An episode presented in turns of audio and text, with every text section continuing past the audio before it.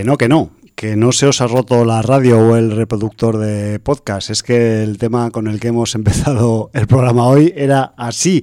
Estás en Contrabanda FM en el comienzo, en el momento en el que comienza justo una nueva edición de sinaudiencia.com en esta accidentada tarde de miércoles del principio del mes de diciembre del no menos loco año 2021, dando comienzo a una entrega de Sinaudiencia titulada 978 y el que te habla desde el multiverso más variado no es otro que Javi Aka Hum presentando siempre el programa desde el micro de control y en el micro 2 con su marca amarilla tengo a un Jordi que no sé si es el Jordi de esta realidad o el Jordi de otro universo paralelo. Buenas tardes, Jordi de no sé qué universo.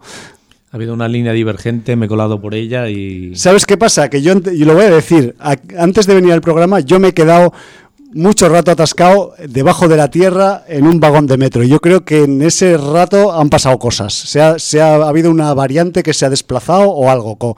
La cuestión es que hoy, aprovechando que pues queríamos meter cositas de animación en el programa de Sin Audiencia, pues hemos utilizado también un poco la eh, música de la serie de animación del MCU TV, eh, como es la serie What If, y concretamente eh, hemos estado escuchando ese extraño track que parecía que a veces iba hacia atrás, que se titulaba Entire Multiverse, y que lo factura pues la escoletista Laura Kapman, que se ha ocupado pues de la mayor parte de los scores de esta serie de animación de Marvel. En el capítulo 8 es donde escuchábamos esta música tan extraña, posiblemente uno de los mejores de los nueve de esta, de esta primera tanda de, capítulos de What If, pero bueno, ya veremos si hablamos hoy de What If, si hablamos de otra animación más eh, alternativa o más, más explícita o un poco de todas también, porque es nuestra idea.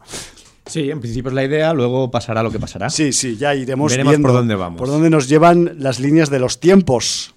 Vamos a comentar un poquito lo que nos dicen en el libro de visitas. Eh, por ahí ha dejado el señor Hallenbeck mensaje, además mensaje que ya nos pone en final de año.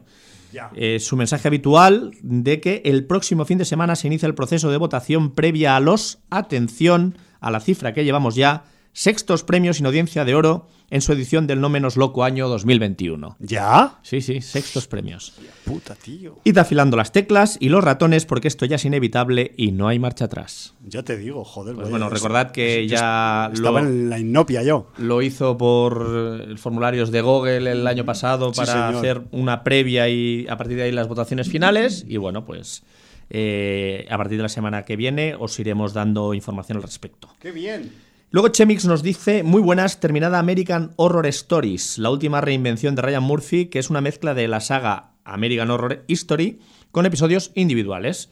Es una serie regular con episodios de diferente calidad y a mí particularmente los que, más me los que me gustaron menos son los dos primeros y el último, que están relacionados con la primera temporada de la saga original.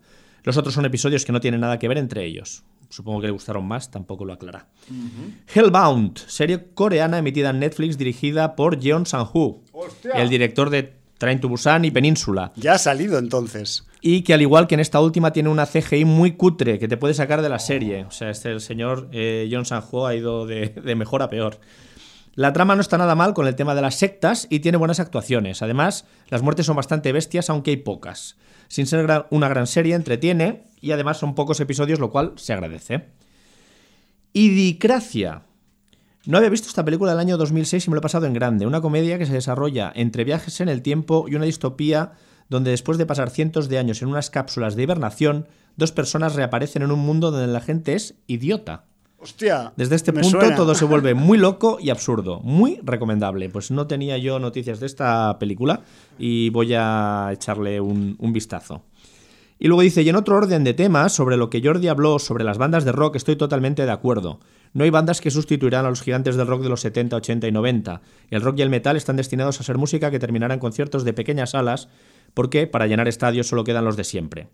Afortunadamente pude ver a Deep Purple en el 85, Ramones en el 89 y luego grupos como Metallica, Maiden, Slayer y otros. Pero llevo muchos años en República Dominicana, ahora sabemos dónde de dónde nos escribe Chemix, y aquí ni vendrán ni se les espera a los dinosaurios o a las nuevas generaciones de bandas, así que a seguir disfrutando los que podáis. Saludos, pues saludos para también para ti también, Chemix, y esperemos que larga vida rock and roll, aunque ya tenga que ser a base de grabaciones. O en pequeñas salas, da igual. O en pequeñas salas. Pero la, con- adre- la adrenalina siempre tiene que estar ahí. Y luego sobre los estrenos de la semana, Sí.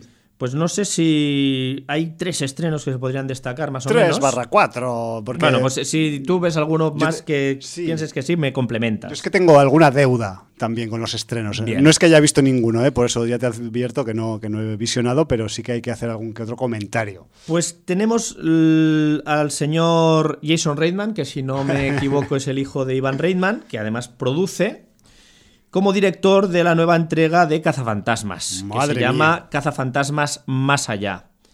Y bueno, pues eh, aunque el protagonista es Paul Rudd, tenemos por ahí eh, la aparición de, de varios eh, actores y actrices de la saga antigua. Pues por, por ahí aparece Sigourney Weaver, Bill Murray, Dan Aykroyd. Bueno, pues eh, va a ser un, Un comeback. un pellizco a la nostalgia, sin duda. Ya. Y veremos qué tal está. Si todo va bien, mañana. eh, ¡Qué morro! El señor Cola Blanca y un servidor irán a un preestreno y podrán degustarla. Sí. Entonces ya os diremos el qué. Ya podéis ir al preestreno ya, porque invitarnos a pase de prensa no nos han invitado. Pues bueno, Ahí queda dicho. hemos cazado un estrenillo, un preestrenillo y además un preestreno en una de las nuevas salas que es de tres pantallas. Y, como y tienes que estar todo el rato mirando No, una- no sé todo si el rato será a una. como o- el antiguo Vistarama, ¿no? Vale, vale. No lo sé. No Hostia, lo sé. ya nos Ya- contaréis ya- ya- la semana que viene. Ya te diré qué, qué tal es la. En la es, es el mismo grupo de salas donde vi la segunda parte de Harry Potter en el famoso 4D. Exacto. Pues eh, han incorporado la sala 8 eh, las tres pantallas. Son los multicines de las innovaciones. Sí, señor. No les vamos a hacer publicidad, no, pero bueno. están quien en quiera- Hospitalet. Pues ya está. No vamos a decir más. es que no quedan muchos cines Bueno, en pues este viernes día 3, Cazafantasmas más allá, del señor Jason Reitman. Sí, señor. Luego tenemos por ahí una película que es eh, un thriller de misterio, según ponen, francesa, se llama Black Box. Ah, sí, esa también la has traído, ¿eh? Mira, esa Sí. esa la había pasado por alto. Es del director Jans Goslan y bueno, pues dice eh, que es mm, lo que pasó a bordo del vuelo Dubai-París que se estrelló en los Alpes. Buah. Y entonces, bueno, pues eh, un técnico de la BEA, que es la autoridad responsable de las investigaciones de seguridad de la aviación civil, es el investigador jefe de este desastre. Y, y bueno, pues eh, con el análisis de las cajas negras desentrañará algo. Ahí queda, por eso la película se llama Black Box, que Claro, es otra claro. cosa ah, que caja negra. Una caja negra, no de box, de black box. Luego tenemos ahí una película de Corea del Sur Bien. llamada Nido de Víboras, eh, que es algo así como Jipura Girado Yapdo Sipeun Jipseun Deul, eh, en coreano. Sí. Lo he pronunciado seguro como el culo, pero bueno, lo he intentado. Eh, la película es de 2020, aunque viene ahora a salas, y está dirigida por Kim Jong-un. Sí, que es un debutante, lo he estado mirando yo antes. Muy bien. Pues eh, aquí lo Pel- que te dicen es Peli que- de suspense, cuidado. Sí, un thriller de, de suspense. Y bueno, lo que te explica la sinopsis es muy curioso, porque te dice, hay un animal llamado tiburón toro, cuya hembra embarazada puede llevar 50 huevos dentro. Lo más aterrador es que las crías, cuando se abren los huevos, se empiezan a devorar unas a otras dentro del vientre materno, sobreviviendo únicamente una, que es la que sale y se convierte en un feroz depredador. Qué jodida que es la selección natural. En esta película solo verás que puedes engañar o ser engañado, morder o ser mordido, triunfar o morir. Y esto es lo que explica la sinopsis. Sí, eh, si quieres yo te puntualizo que es una historia Bueno, coral. Luego, luego amplía Sí. la historia de una serie de personajes en torno a una bolsa de dinero. Sí, que se van a ir cruzando sus eh, avatares, sus destinos, sus eh, concurrires eh, cotidianos con eso, pues con una misteriosa bolsa que les va pues, a hacer cambiar un poquito su vida. Pero bueno, eh, tiene muy buena pinta, tiene muy buenas críticas también, este nido de víboras. Es más, yo no voy a decir el título en coreano como has dicho tú, pero en su periplo internacional la peli se titula algo así como Beast Clubbing at Strauss en inglés con mi mal inglés y joder, que aunque sea del año pasado, pues es que se ve que pillado buen pellizcazo también de taquilla en Corea en su momento. ¿Qué más nos quieres destacar tú de los Bueno, estrenos? pues aparte, bueno, aparte de un reestreno, porque se mm, celebra el 20 aniversario de Matrix, Mm. la película de las hermanas Wachowski, antes eran hermanos, ahora son hermanas, ¿no? Eh, Quiero Cosas que pasan. Qui- quiero ser un poco pues eso ahí em, riguroso no con el con el dato y bueno pues que sepáis que esta historia de hackers eh, informáticos que que se gira y que se vuelve del revés mm, y, y se vuelve una película de mm, potente ciencia ficción pues está de nuevo de vuelta. Y joder que si no la habéis visto o si hace mucho que la habéis visto y no os acordáis, posiblemente sea la mejor de todas, la primera, pero bueno, eso también puede ser eh, punto de debate, pero que sepáis que Matrix se reestrena a los 20 años de su estreno original.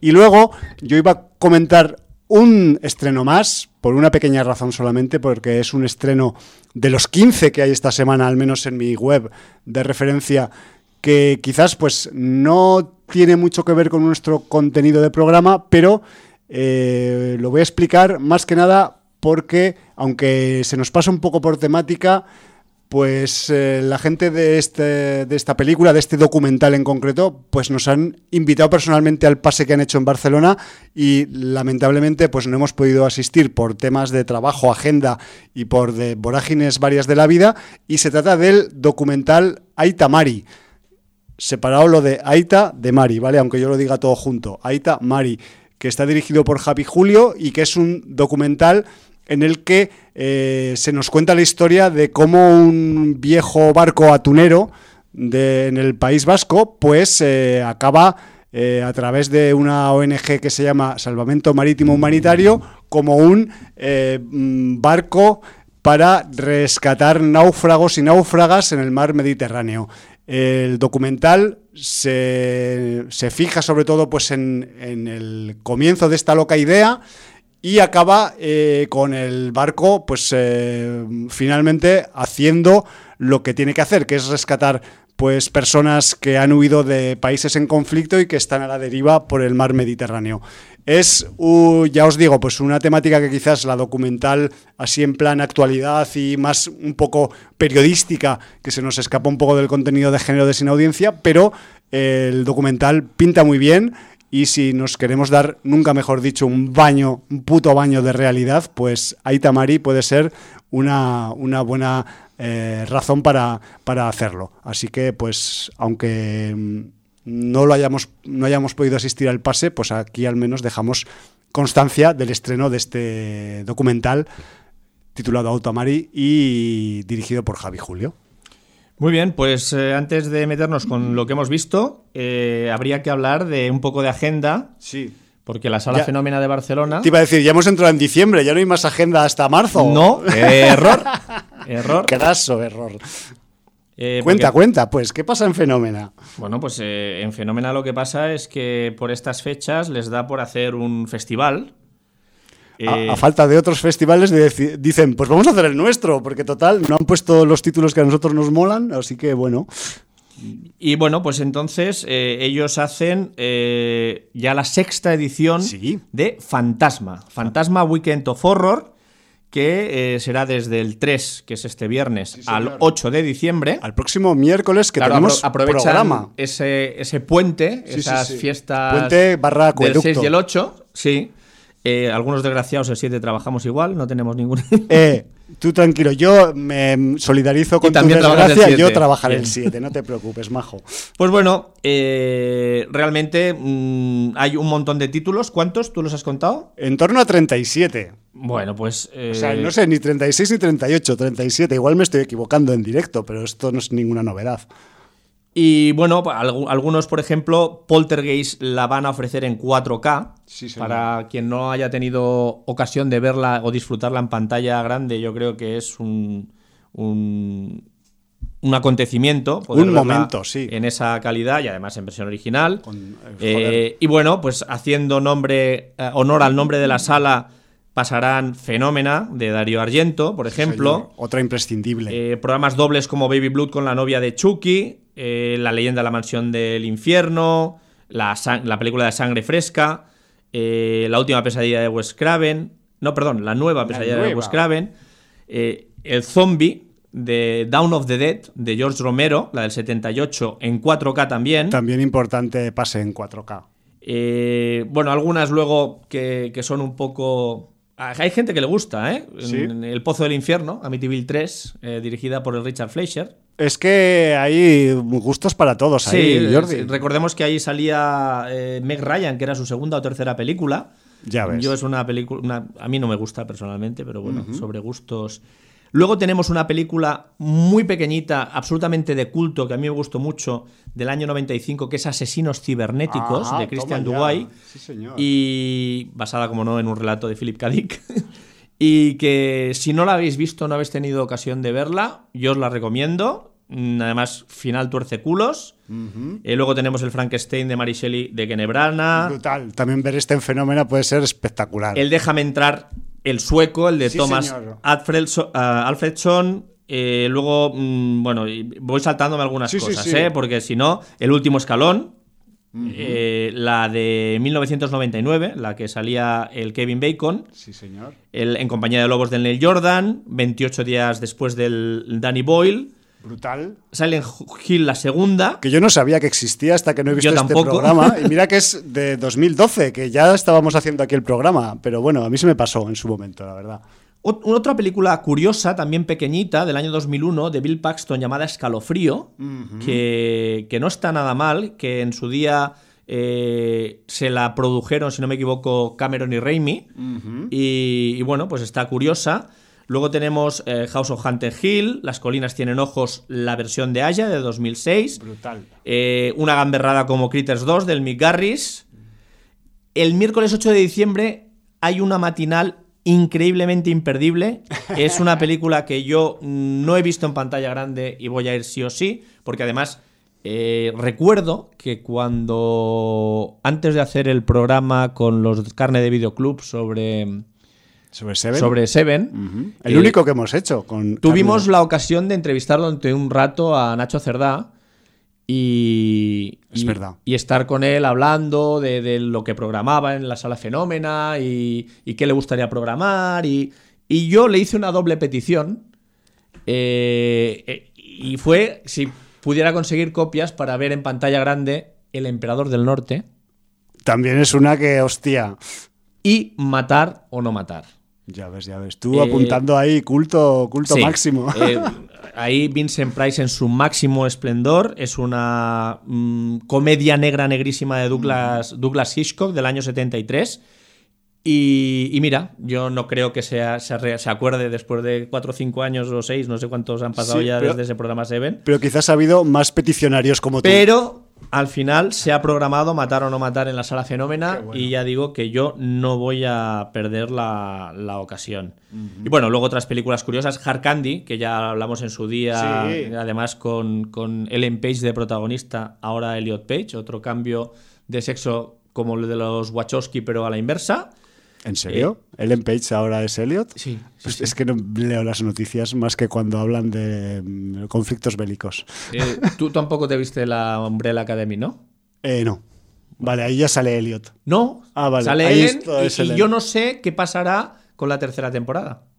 Porque bueno, ahora es Elliot. pero como ahí también hay cosas de estas ahí, pues de cómic, igual se puede A ver, buscar el ahí un giro, ¿no? que interpreta en Umbrella Academy ya, ya es, es lesbiana, entonces ya tiene una... Pero claro, es una mujer. Claro. Entonces, bueno. Vaya, vaya. Elliot Page. Jeeper Creepers 2. ¿Quién puede matar a un niño? Que Hola. nosotros la vimos en el Festival Berretina Sí, señor. en pantalla grande. Quien no la haya visto, también es el miércoles a las 7 y 25 de la tarde, miércoles 8, que es festivo. Sí. Eh, yo os ruego encarecidamente que si no habéis disfrutado esta película en pantalla grande, os vais a quedar extasiados Sí. con esos títulos de crédito iniciales Encogidos. que, que- que encogen el corazón absolutamente y con una película que va en un increscendo terrible y, y que bueno, que después de una película que, tiene pues 45 años, ¿no? Va por ahí. el rollo. 45 años sigue teniendo una factura impecable. Impecable. Y ya podéis empalmar con el proyecto de la bruja de Blair, que la dan a las 9 y 35, y otra película pequeñita, de culto absoluta, muy reivindicable de los años 80, como Muertos y Enterrados, también en 4K, del Gary Sherman. Es un clásico increíble con unos efectos de maquillaje de Stan Winston. Eh, si no habéis visto esta película, porque es una película pequeñita, muy de videoclub de los 80, todos los que hemos ido a esa época hemos pasado por muertos y enterrados, pero yo creo que mucha gente más joven no la habrá visto y yo os la recomiendo. Sí, además hemos comentado muchas de las películas que van en este, en este fenómeno eh, fantasma Week of Horror de, en su sexta edición, pero Muertos y Enterrados relativamente recientemente la comentamos, la comentaste tú, creo recordar, en el programa 775, con una película de de un señor que siempre sale dando hostias en sus películas y toñinas. El Liam Neeson, ¿no? Llamado Liam Neeson y que era de Commuter, en este caso, la del tren. Sí, señor. No sé si quieres añadir más cosas sobre esta edición de, Fantasma en Fenómena. Simplemente que, pues esta nueva edición de Fantasma se nutre de una gran variedad de estilos y de registros que van desde los más serios a los más descacharrantes, de los más clasicotos y anti-wires a los más modernos. Eso sí, no hay muchas cosas que pasen de 2010 en adelante, es casi todo de ahí hacia atrás. Y joder, que es que hay tantos títulos que cada una, cada uno, os podéis hacer vuestra quiniela, vuestra programación, en el caso de que no vayáis a viajar en este puente y estéis por Barcelona o alrededores, o si viajáis a Barcelona de otros sitios, pues que, sepáis que también existe esta posibilidad. Han sacado también para este Fantasma 6 un bono de 10 títulos, creo recordar, que es que además son conmutables y que cuesta 50 pavos, creo. O sea, me refiero que te sale a 5 euros la película. Eh, y puedes escoger las películas que quieras de las Exacto. 37. Fenómena-experience.com y ahí tenéis detalladamente todo lo que os hemos contado aquí, un poco en plan verbalizado. Pues yo creo que es una agenda estupenda y que demuestra que en diciembre todavía el otoño catalán está caliente. Eh, está caliente, aunque haya 10 grados fuera. Sí, señor. Bueno, pues eh, si quieres ya podemos empezar hablando de ese What If. Nos quedamos en los tres primeros capítulos, que fue lo que comentamos en su día. Y bueno, pues la verdad es que... Putos festivales, ¿eh? Lo que nos retrasan las cosas. Al menos a mí. Eh, los siguientes capítulos, hasta el 9, si no me equivoco, o sea, nos quedaban dos tercios de la serie por comentar. Ah, más o menos, sí. Eh, bueno, pues han sido capítulos diversos, que además con una impresión también eh, distinta. Yo tengo aquí los capítulos, por si quieres, los vamos citando y vamos hablando un poco de lo que nos pareció el capítulo sí, porque y la recomendación que hacemos del mismo. Es, todo así como muy pues muy, variopinto en una serie que solo tiene nueve capítulos y en la que pues encontramos casi de todo para bien y para mal. Voy a decir los títulos traducidos, ¿eh? porque así ya me ahorro eh, que aguantéis un inglés precario. El cuarto capítulo es Doctor Strange, eh, ¿qué pasaría si perdiera su corazón en lugar de sus manos?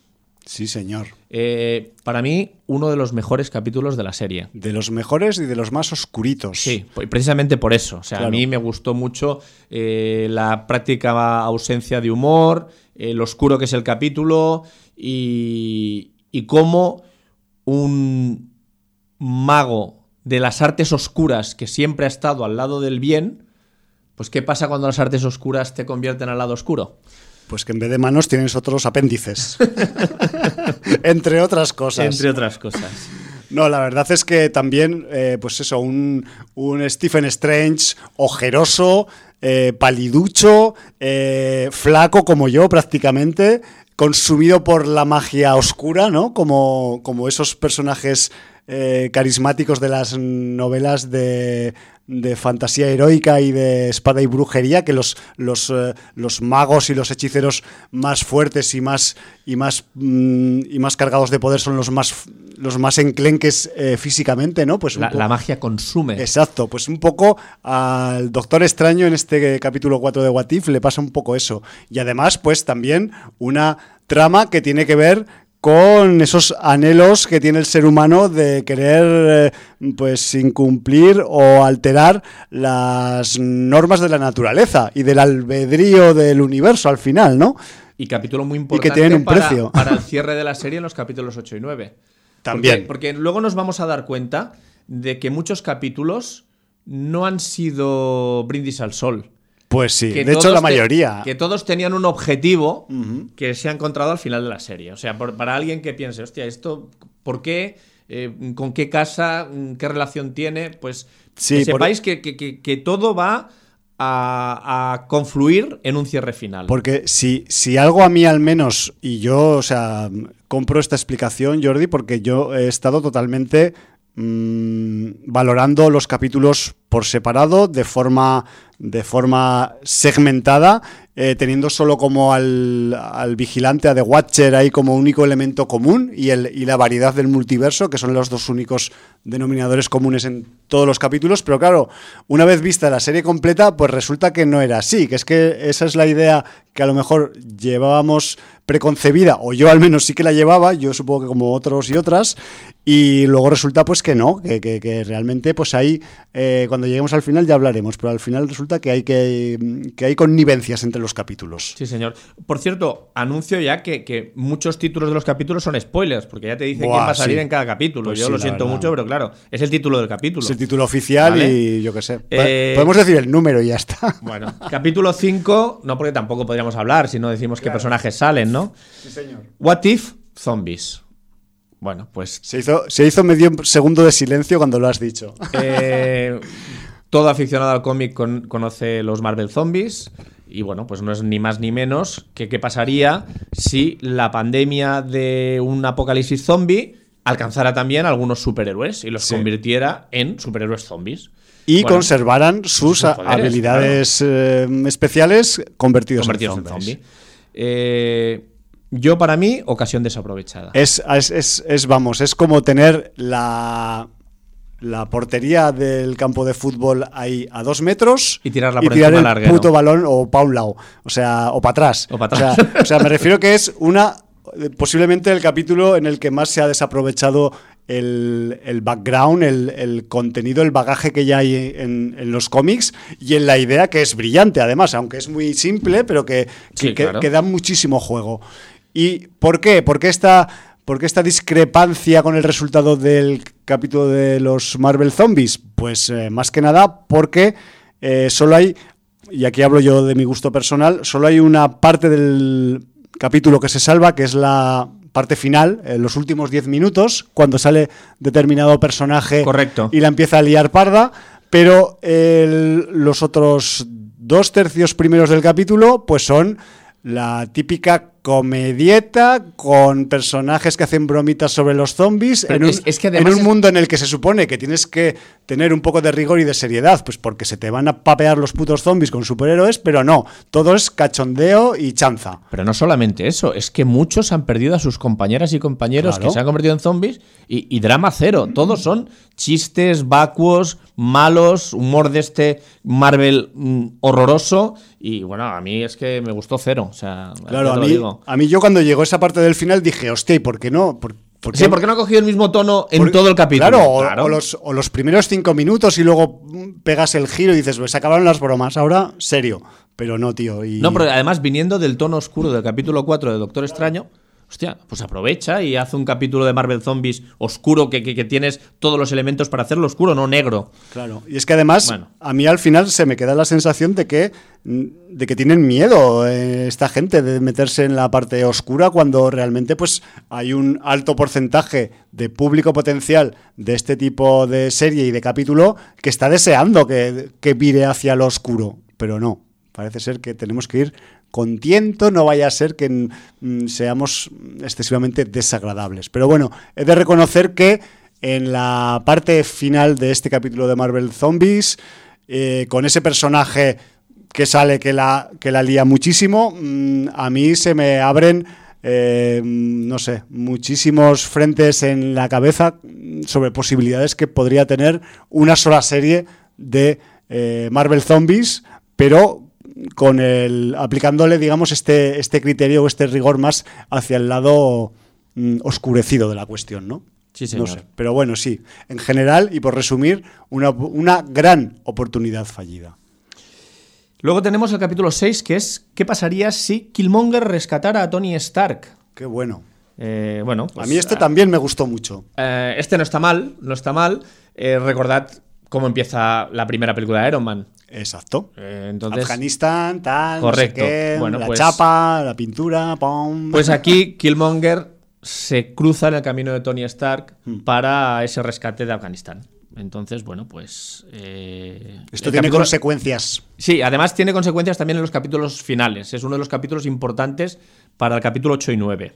Sí, señor. L- ¿Querías añadir algo? Sí, que- no, que de hecho el- este del, del Killmonger es otro de esos capítulos que a mí me hubiera gustado saber más una vez se acaba. Correcto. Por- porque queda con Correcto, un final ahí sí. mm, Eh, muy abierto. Mucha gente ha dicho eso, que el final es muy abierto. Pero bueno, posiblemente. Es que la idea yo creo que es que What If continúe Ya, y, ya, ya. y yo creo que habrá, habrá cosas, porque además el final de temporada cierra algunas cosas, pero no todas. Bueno. Entonces, bueno, pues veremos qué, qué El- acaba pasando. El multiverso da muchas posibilidades. Mucho juego y más si es en animación, que los, los costes son mínimos comparado con hacerlo en películas reales. Completamente. Luego tenemos, para mí, el peor capítulo de la serie con diferencia. O sea, eh, es absolutamente horroroso. Es, ¿qué pasaría si Thor fuera hijo único? Sí, Only Child. en Only inglés. Child, sí señor. Eh, pues bueno, eh, desastroso, desastroso. Eh, si, si os pareció que Thor barrigón y cervecero era un Thor prostituido, no sabes lo que han hecho aquí. O sea, eh, de verdad, muy lamentable, horroroso. No es que no hay por No, dónde cogerlo. Es que hay pocos adjetivos que sean suaves para este capítulo. Si, si hablabas O sea, del principio de los Marvel Zombies como comedieta, esto es bufonada. Pero todo el capítulo. Basura infecta. Y hacía días que no usábamos esta expresión en Sin Audiencia. ¿eh? Antes la Sí. usábamos más. Nos estamos oxidando. Sí, está claro. Pero bueno, sí, o sea, eh, buscarle las vueltas. eh, yo, como siempre, como buen abogado del diablo, eh, tengo que decir que a pesar de, que es el, el capítulo más mierder de toda la temporada de 1 de What If, sí que es verdad, que esto te lo, creo que te lo comenté fuera de micro el otro día, que hay algunas ideas secundarias que son simplemente complementarias a la trama principal del capítulo, que están muy guapas y que en otras condiciones y con otra mm, trama principal pues hubieran resultado pues igual también muy atractivas, pero se quedan en eso, en ideotas que quedan por ahí al margen de la bufonada general. Es que además lo que me resulta más chocante es que el guionista de este capítulo, que es eh, AC Bradley, es el mismo guionista del capítulo 4 de Doctor Strange. Ya, yo Con supongo lo que cual es que, dices, hostia, es ¿pero que ¿qué igual ha pasado? pues han tenido han- igual han querido hacer una llamáramos variedad de registros en la que deberían incluir una parte muy cómica, pero hostia, no, no busques la comedia donde no la hay porque no la vas a encontrar, vas a encontrar solo pues eh, desfachatez, ¿no? Eh, Es, es- es ridiculizar a un personaje al extremo y además eh, arrastrar a todo lo que hay alrededor a ese extremo sí, sí, absurdo. to- o sea, total. No sé, en fin. Muy basuroso. Muy, muy deleznable, la verdad. O sea, ya paso de decir ya más adjetivos negativos. Eh, el 8, para mí, uno de los mejores capítulos junto con el de Doctor Extraño. Totalmente de acuerdo. De hecho, What if podría decir que Ultron won? Eso es un pequeño spoiler, pero bueno, es lo que hay. sí, o sea, Ultron won eh, en inglés. Ultron ganaría, Ultron ganará, Ultron Sí. ganó. ¿Qué pasaría si Ultron ganara? Eh, brutal. A mí me parece, o sea, mm, estoy dubitativo entre si este es el mejor o es el de Strange. El 9 también está muy bien, pero tengo mis reservas por algunas cuestiones argumentales y de cierre de, de ciclo, ¿no? Pero este Ultron One, o sea, a mí me ha traído la, la sensación de todos los capítulos junto, el de, junto con el de Strange de mayor captación de atención y mayor mm, recepción de tensión por parte del fucking capítulo. Me refiero que ese nivel eh, Ultron One se, se pone muy chungo también como, como argumento. Eh, no, aquí sí que no le tiembla la mano al guionista en hacer limpiezas étnicas y cosas feas y chungas de las que dices, hostia, ¿se atreverían en un capítulo de Marvel de algo a hacer esto? Sí, lo hacen y además a escala cósmica, planetaria, Absoluta. galáctica, o sea, y Ultron, el Ultron de este capítulo es un Ultron magnífico, o sea, el Ultron de las películas es un papanatas comparado con este Ultron en- y hablo en cuanto a matiz motherfucker de, de la cuestión, ¿no? Y, y joder, que, que nos, nos plantea pues una situación eh, multiversal y cósmica súper chunga. Y el Ultron además es que en parte tiene razón, eso es lo peor de todo, que es lo, lo, lo guapo y a la vez chungo que tienen las propuestas así que son un poco giradas hacia, hacia la parte tenebrosa de la condición, en este caso no humana, sino de la inteligencia artificial que originalmente ha sido creada por humanos, pero bueno, y que además pues acaba resultando pues dándonos un capítulo, eh, vamos a decir que extremecedor en comparación con la mayoría de capítulos de What If, y que es otro de esos, como el de Stephen Strange, o el de Killmonger, para mi gusto, que merecían pues tener una miniserie What If propia solo de, de esta temática, tres o cuatro capítulos, para saber más y para ver más cómo, cómo eso se desarrollaba, ¿no? Por cierto, decir que si la veis la serie en versión original subtitulada, eh, la mayoría de voces, excepto las super grandes estrellas, o sea, excepto Robert Downey Jr. o Chris Evans o eh, gente así ya de mucho caché, el resto todos son los, las actrices y los actores originales de las películas y el universo del MCU. ¿eh? Hay un 80, 85%, sí, de, de, voces que son las originales. Eh, por eso quiero decir que eh, en este capítulo es primordial nuestro amigo, y esto es mensaje para navegantes, hay que estar muy metido en sin audiencia para saber de quién estoy hablando, que aparece nuestro amigo de Berberian Sound Studio. Muy bien. Sí, porque además eh, ahí surge una, un aliciente dentro del argumento que es brutal. De hecho, me parece uno de los añadidos más originales de la mayoría de los capítulos de la serie. Sí, señor. Y además con una finalidad también, pues eh, brutal, con una utilidad, con una finalidad que, que dices, hostia, ¿cómo, ¿cómo se va a arreglar esto? Pues con tipos como este. Y por último, el capítulo 9, ¿qué pasaría si el vigilante hiciera una cosa? Esto no voy a decir el spoiler porque me parece que... Es muy spoiler. Es muy spoiler, sí, realmente han puesto los títulos a saco.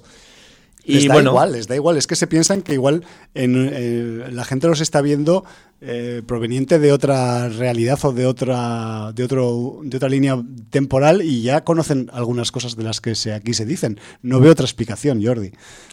Y bueno, pues aquí tenemos eh, el resultado de toda la serie, de los ocho capítulos anteriores. Y bueno, mm, hay que frenar la amenaza. Quedan los que quedan, pero los que quedan pueden ser un super equipo y se tienen que enfrentar a alguien. Y bueno, pues ver en cuántos mundos y de qué manera, cuántos multiversos está, mm, digamos, de alguna manera eh, teniendo influencia lo que ha pasado en uno de los universos. Sí, ¿tenemos que hablar tan críptico después del título? no, porque no he dicho, no he dicho el título del todo. He dicho que pasaría si el vigilante hiciera eh, algo. Hiciera alguna cosa. Exacto. Eh, a ver, la realidad es que, y con esto intento no hacer spoilers, simplemente generar expectación al respecto. El capítulo 9, evidentemente, pues es una extensión numérica del capítulo 8, pero como... Es que casi podría ser un capítulo único más pero como os comentábamos antes, también ah, tiene ese efecto aglutinador de partes que parecían estancas y no comunicadas, que son el, resto de los ocho capítulos, o siete anteriores al 8. Entonces, claro, aquí... Mm, digamos que cristaliza, y creo que la palabra es bastante apropiada por, las cosas que pasan en la trama y por las condiciones en, las que trabajan algunos personajes de, esta serie. Y, claro, pues eh, aquí pues se juega en este capítulo, en este capítulo 9 con esas hipótesis que también ya se han trabajado en algún otro capítulo anterior de mm, crear un supergrupo a partir de determinadas condiciones y procedencias un tanto particulares. Entonces, como juego What If, que, que siempre en su parte comiquera, pues eh, agradecíamos pues esas volteretas o esas giradas de culo que pegaba con algunos personajes que les ponía del revés o de lado o con ángulo inclinado de 37 grados, pues aquí en este capítulo 9 pasa un poco eso, ¿no? Tenemos una reunión de seres que se tienen que enfrentar a un super problema y cada uno, cada una, pues tienen una variación especial de su línea temporal particular y que se acaban juntando, pues por razones del argumento, para combatir un mal común. Entonces, claro, mm, aquí se ha dado en este capítulo 9 pues una en parte heredando eh, cosas que ya habíamos visto en el resto de capítulos, pero también un poco cultivando ese espíritu guatificador al máximo en, en el cierre de la, de la, temporada, ¿no? Entonces también pues es un capítulo que es muy pleno, es muy, es muy redondo, es, va muy a tope.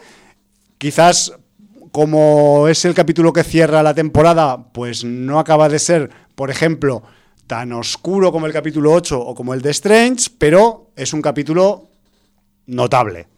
No voy a decir sobresaliente, pero notable alto. Me refiero que mmm, pone eh, las punchas de las espadas muy para arriba y además eh, demuestra hasta dónde se puede llegar pues buscando historias alternativas de personajes de la Marvel, ¿no? Que, es al fin y al cabo la el, la motivación que tiene esta serie tanto en cómic como en, como en serie de televisión que es, que es What If. Así que la verdad es que algunos guiños, todos los capítulos tienen muchos guiños, en este tenemos un guiño muy interesante.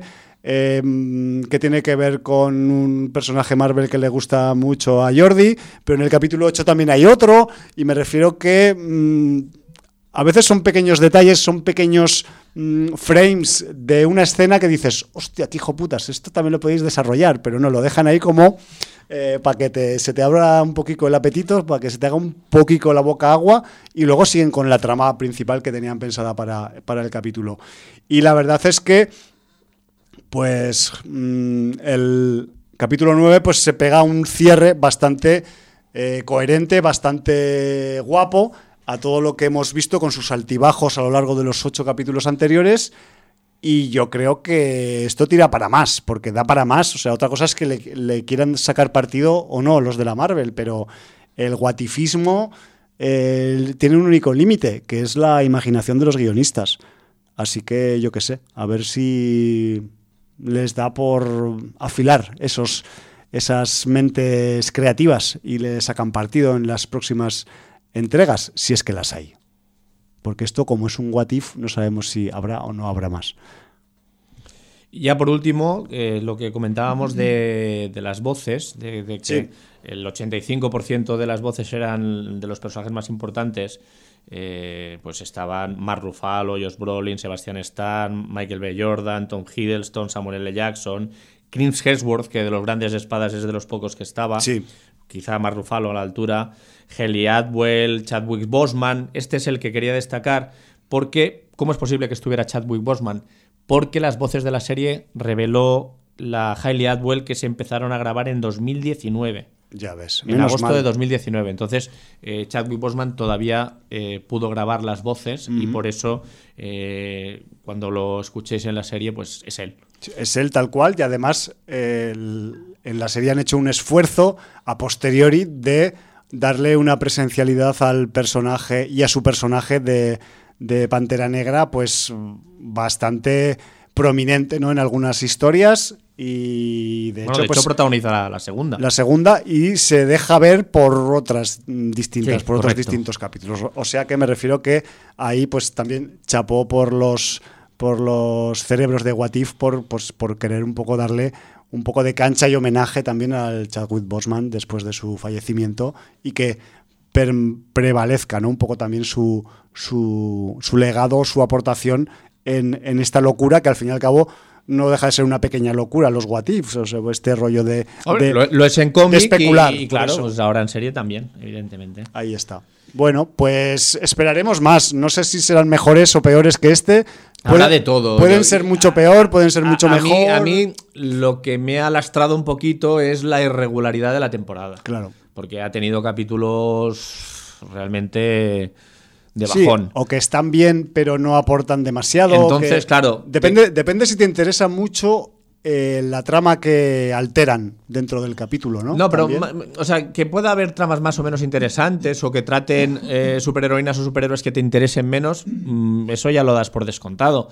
Pero lo que me refiero es que haya capítulos que realmente digas, hostia, que hayan hecho una puta bazofia. Eso es lo que yo entiendo que eh, ha de tener un mínimo de regularidad y, y- y- y que los picos eh, sean hacia arriba. y, y siempre dentro de una media, de una ponderación entre bien y notable. Y tengas picos hacia el excelente.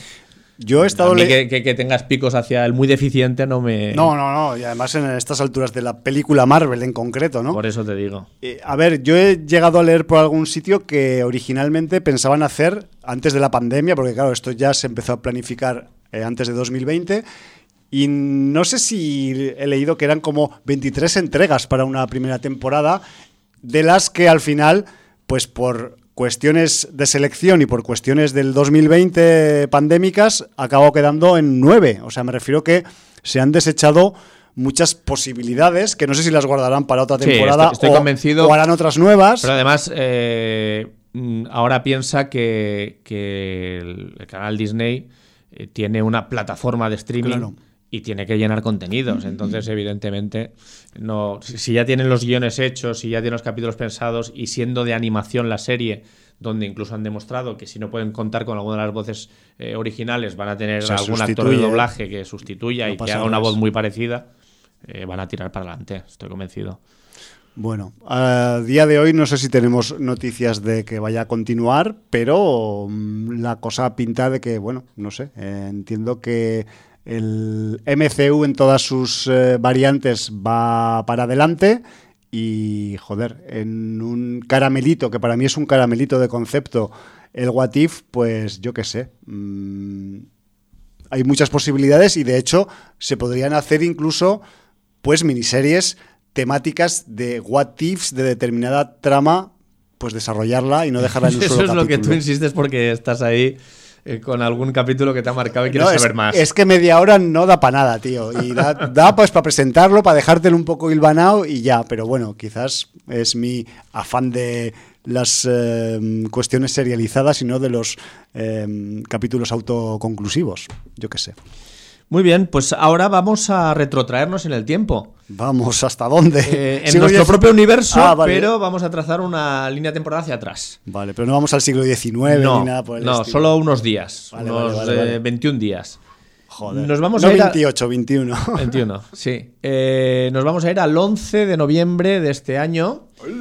Ah. 11 del 11. Sí, 11 del 11, que bueno, pues era un jueves. Era un jueves, Jueves por la cualquiera. tarde, por la tarde-noche más bien, donde vimos un programa doble en el Ah. Festival de Molins, en el Terror Molins, en la Penny, que era, bueno, un programa doble con un afiche, con un- una tercera pata, que era un corto, un corto llamado El último torero. ¿Tú te acuerdas? de- Sí, o sea, de hecho se me había olvidado, pero ahora que has dicho lo de la pata, he dicho, sí, era una pata de torero. Sí, porque hu- hubo bastante presencia de tauromaquia en los cortos y en los largos de- del Terror Molins bueno, este año. de esta temporada de festivales en general, Sí, es que ha pasado eso, pasó dobles y toreros, o sea, claro, mm, entre, entre los pasodobles de la pasajera, el último torero, y hay un cortometraje que también, que tampoco hemos comentado por aquí, creo que se llama Oper, Sí, señor. que también tiene pues una variante tauromáquica en, en su haber. Entonces, claro, ahí al final dices, hostia, ¿qué pasa? Que vamos a tener que hacer un género, un subgénero del, del tauromaquian horror o algo así. Pues eh, la verdad que ¿no quieres decir algo del corto? ¿Del último torero? Sí. Pues que Porque además que, que nadie piense que, que estos cortos y estas apariciones son para ensalzar la tauromaquia, ¿eh? No, no, no, O sea, son- realmente son unas cuestiones argumentales. correcto, son cuestiones argumentales y bueno, pues es Y además no vamos a sospechar de eh, un cortometraje que está realizado por una, creo recordar, directora finlandesa, Sí, o al menos señor. del norte de Europa, que di- si dijeras que lo ha re- realizado un señor o una señora de Jaén o de Badajoz, pues dirías, hostia, igual tendría sospechas, pero no vas a sospechar de alguien de Finlandia como La directora se llama. Katarina Lindquist, si no me Esa equivoco. misma. Y, y bueno, pues eh, Lilquist, no Lin, Lilquist. Y bueno, es, es una... La, la última plaza de toros de Cataluña se ha convertido en un centro comercial. Y entonces Eso me suena. el último torero que no se ha ido de Cataluña porque ya no hay plazas de toros, se gana la vida en los bares de Barcelona. Además está... mm, ese torero es realmente un esqueleto Sí, está con un un, poco- traje de torero. Está ya. un poco en los huesos Sí. ya, chaval. y entonces, bueno, pues una noche Eh, aparece cierto personaje de la política internacional del Este muy conocido en ese bar, El modo turista. en modo turista, y se desarrollan pues unas mm, vamos a decir Relaciones. un, surrealismo, un surrealismo curioso, eh, pues en ese bar donde el último torero se presta a hacerse fotos con los turistas. Sí, porque además es- esa- ese encuentro tendrá unas consecuencias muy interesantes. Eh, no sé si, Jordi, hemos dicho hasta este punto de la conversación que el último torero es un corto de animación. Claro. hecho en stop motion, que no sé Hecho si en lo stop hemos dicho. motion. No, no lo hemos dicho, no lo hemos Es dicho. que, claro, os estáis imaginando Eh, un torero cadáver eh, esquelético y vais a decir, hostia, esto es una, un corto de zombies. Bueno, en cierta manera no. Eh, de, de hecho, la directora es finlandesa, pero la- es coproducción con la República Checa, Suecia y España. Sí. El rodaje se hizo en Cataluña porque le pilló a la directora en pandemia. Exacto. Lo explicó. ahora no me acuerdo quién era, pero. Uno de sus productores, Uno de sus productores, sí. Que además fue el que hizo la sonorización de, del, del corto. Y entonces, bueno, pues les pilló aquí en, en Cataluña la pandemia.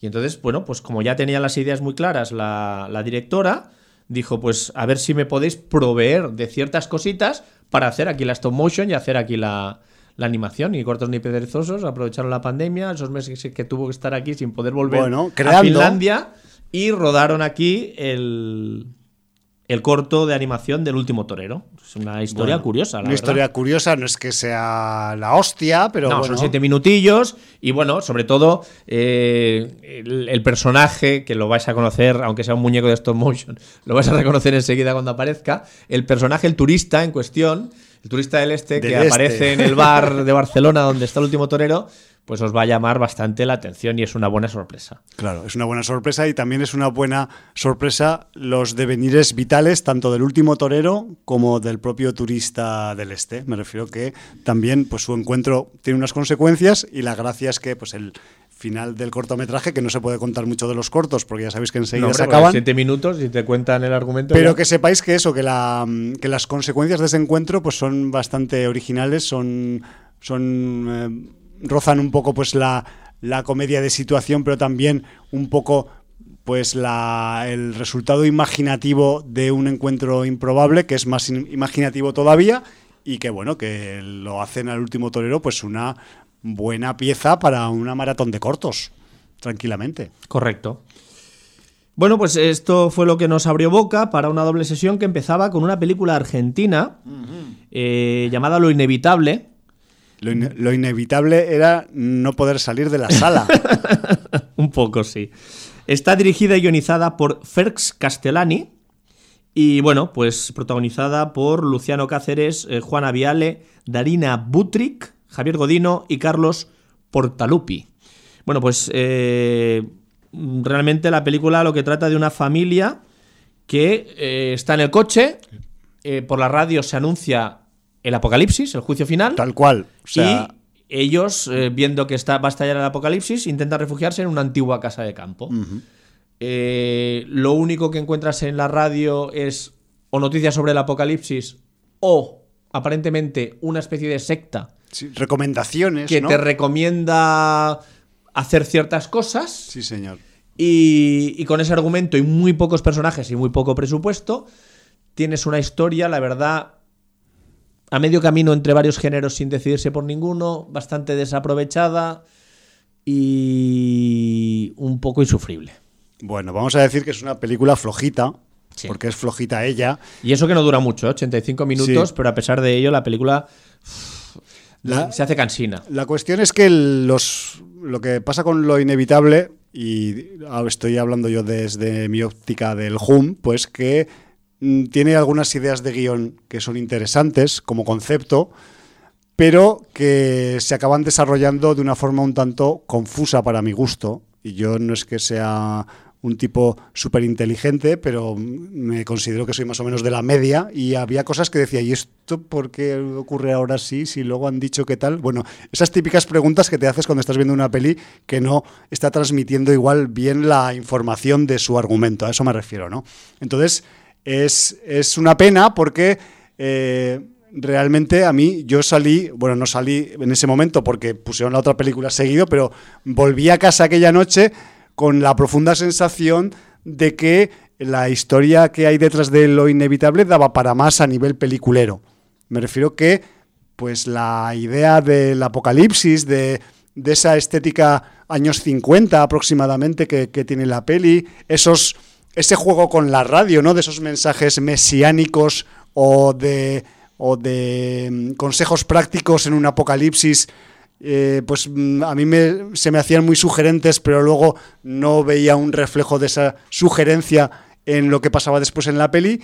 Y no sé, mmm, la verdad es que creo que se le podría haber sacado bastante más partido. No, a veces no sabemos en qué condiciones se han acabado fraguando según qué proyectos, pero joder, aquí había ideas guapas, alguna que otra intervención de alguna actriz argentina que creo que es bastante conocida y de hecho pues el, el director que salió a presentar la película pues comentó que en Argentina se había estrenado en salas. Me refiero que, uh -huh.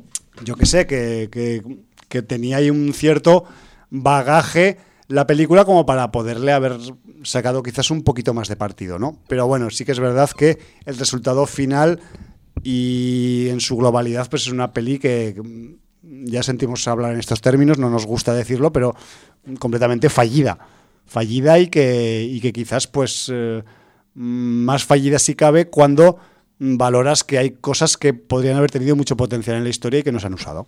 No sé. A, a, mí lo que me llama la atención positivamente de la película es que se use la radio como herramienta. Es, lo, es de eso, lo mejor. Eso es lo, lo que nos encanta. Sabéis que nos nosotros llama. somos muy fans de las películas que utilizan la radio como herramienta para contar cosas. Eh, pero la película abusa de unas situaciones reiterativas eh, que hacen que la película, aunque no sea de muy larga duración, se vuelva cansina.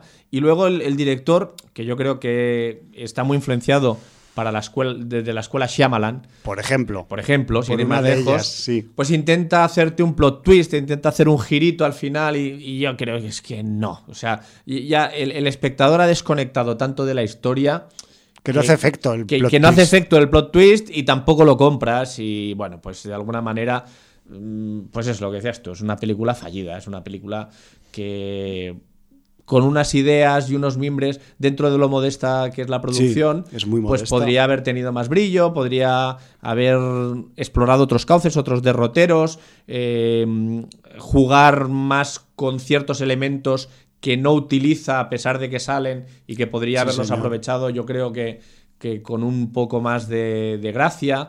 eh, y, traspasar un poco la historia de atmósfera, muy atmósfera, muy atmósfera constante, pero que no acaba de pasar nada, con que pase algo antes y que pase algo, aunque sea más efectista, pues para dar un poco de, de- salsa también a la película, porque es que es- acaba siendo muy sosa.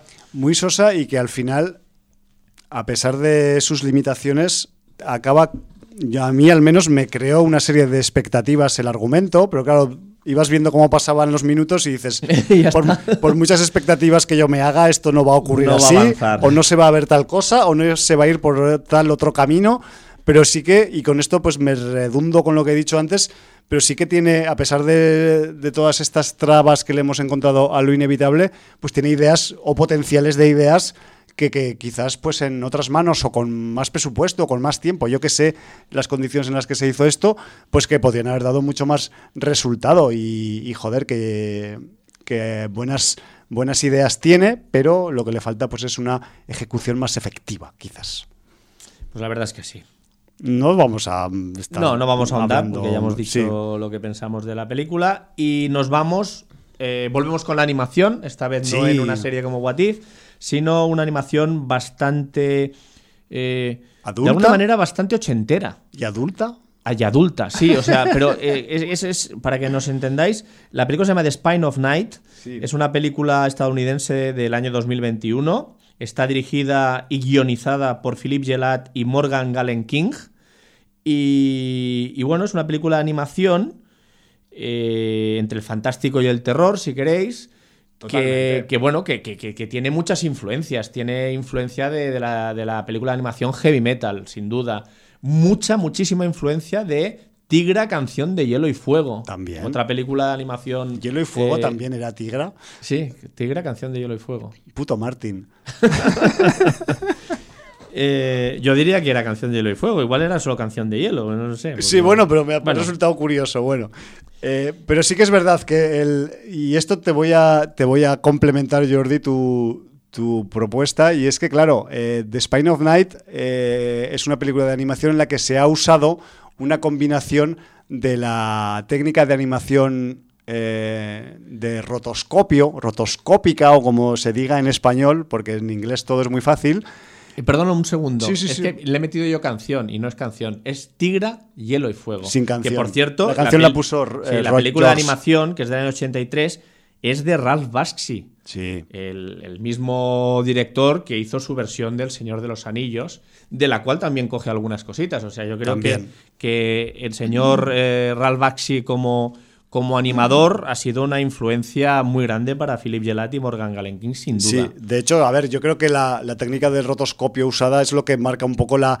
esa estética que tiene la, la película, en la que quizás tenemos, y ahora hablaremos de qué va, ¿eh? de Spine of Night, que es muy interesante, pues unos, unos fondos como bastante más trabajados que los personajes eh, coprotagonistas, y que esto pues se, se nota en cuanto a que han utilizado pues una combinación de creación de frames o de fotogramas eh, vía digital por ordenador, pero luego la técnica animándolos ha sido la del rotoscopio. Quizás pues por eso tiene, tiene ese, ese sabor un poco añejo, ¿no? Animación Ochentero, añeja. ochentero. Porque rotoscopio, eh, recuerdo, pues es una técnica que no solo se ha usado para animación en el pasado, sino para generar efectos especiales también antes de la era digital. Me refiero que ese nivel no solamente se ha utilizado para cuestiones de cartoon, sino también pues para eh, meterle eh, trucaje a películas de aventuras de ciencia ficción o fantásticas que ha habido pues entre los mitades de los 70 y principios de los 80, ¿no? ¿De qué va? ¿Cómo explicaríamos la historia, el argumento de, de Spine of Night? Porque podemos hacer una trama secuencial, lo cual quizás podría ser muy engorroso, o podemos decir en concepto de qué va, porque al fin y al cabo... Sí, yo creo que sería lo más fácil. Aunque en la primera escena no ocurre lo que os vamos a contar, la película va de una cosa en concreto, de un concepto en concreto, y si te parece, Jordi, pues le meto un poco así a ese, Sí. a ese rollo, ¿no? Pues la cuestión es que el, el eje de la historia de The Spine of Night es una planta. Una planta que tiene propiedades, eh, vamos a llamarlas mágicas, sobrenaturales, eh, ponerle el adjetivo que queráis. ¿Os eh, acordáis de Kingdom? Pues. algo así. Algo así, pero, pero más loco porque estamos en el mundo de la animación y esto eh, Permite permite y, y- libre albedrío. y- potencia la locura en, en- en las historias, ¿no? Pues bueno, esta planta que tiene, que diréis, ya está el Hum hablando de plantas, seguro que la planta es verde, pues no, es azul. Pero sí que se podría hacer eh, pues un analogismo o un paralelismo con el poder de algunas eh, plantas chamánicas que existen en nuestra realidad, ¿no? No al nivel de lo que se cuenta en The Spine of Night, pero sí que es una planta que aparte de mágica, pues es iniciática también, ¿no?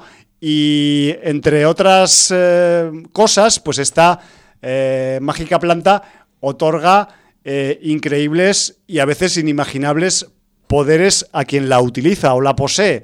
Y esto, pues a lo largo de la historia que se nos cuenta en The Spine of Night, pues vamos a ver que a lo largo de los años, las décadas, incluso los siglos, eh, pues este poder y esta habilidad y esta, esta mm, derivación de poderes que, que tiene la, la planta, pues ha sido instigadora de eh, mandatarios déspotas, dictadores, imperios militares y usos de lo más variado en cuanto a oscuridad dentro de lo que se puede hacer uso de un poder que no es de este mundo. O sea que para hacer el bien, cero. O sea, entonces The Spine of Night un poco eh, nos cuenta todo esto, todas estas, estas vicisitudes en torno a esta planta mágica y lo hace a través de un personaje que es más o menos el protagonista, que es una mujer, una hechicera, una sacerdotisa Una, una chamana, más de, bien. sí. de una tribu que vive en un pantano. Eh, esta sacerdotisa o chamana es, se llama Thoth. He tirado tres o cuatro escupitajos al decir el nombre, T-Z-O-D. Y eso es una líder de una de una tribu en un mundo en el que se mezclan las eh, tribus o grupos humanos que prácticamente viven en la Edad de Piedra con otros que viven como en la Alta Edad Media. Y ahí empieza la película y empiezan a pasar cosas. Tampoco vamos a contarlo todo, pero esta es un poco la idea original y atractiva, para mi gusto, que tiene de, de Spine of Night y que, pues ya os podéis imaginar por el registro, espada, brujería, eh, seres despóticos, eh, masacres humanas, masacres animales, muchísimo gore, o sea, siempre masacres. explícita al 100%. Eh, es lo que permite la animación. Claro, si te quieres pasar con la sangre y el gore, lo puedes hacer. Quien quiera ver una matanza de verdad, que no vea Matanza, la segunda película de Venom, sino esta película y verá matanzas de verdad, ¿vale? Y además, pues eso, con una que al final resultaba incluso hasta ya excesivo, ¿no? O sea, cuando llevas ya media hora de ver cabezas escachadas, cortadas, gente partida por la mitad, despellejada, eh, ojos fuera, eh, cerebro fuera, no sé qué, al final como que dices, hostia, esto es un poco excesivo todo el rato, ¿no? Pero sí, es así ella, o sea, The Spine of Night es eh, excesiva y yo creo que es una de las marcas identitarias que tiene, aparte de la del rotoscopio, de la de la de la de la planta azul y todo el rollo, me refiero que es una película que, que está mm, sustentada en una serie de pilares y de conceptos que son todos muy fuertes, pero, pero el del gore es, es uno de ellos y es, y es un, una, digamos, una vértebra que vehicula toda la historia, ¿no? que es hiperviolenta, hipervisceral y en la que no se em, tiene respeto por nada en cuanto a esa violencia explícita. Vemos todos los registros de violencia que te puedas imaginar y alguno más. En ese aspecto va sobradita. Yo quería hacer mención de que si la veis en versión original, cuenta con las voces de gente como Richard E. Grant, Lucy Lawless o Joe Manganiello en alguno de los personajes.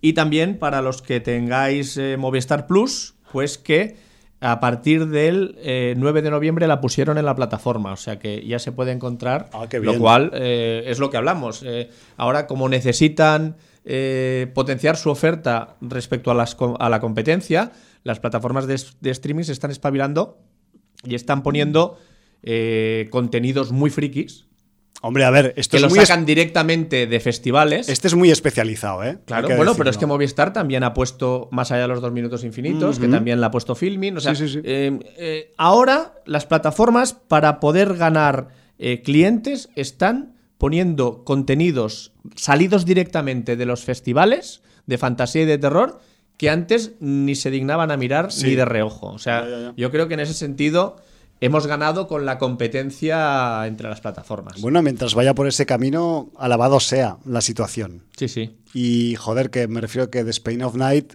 es uno de esos registros de animación que dices, hostia, igual yo no he visto todavía Mad God, pero no sé si haría, eh, haría, buena pareja como sesión doble. Sí, haría buena pareja, pero para mí Mad God eh, a pesar de que argumentalmente mm, es un sin Dios y un sin sentido y tiene mucho, mucha menos historia que The Spine of Night, eh, Matt Gott es.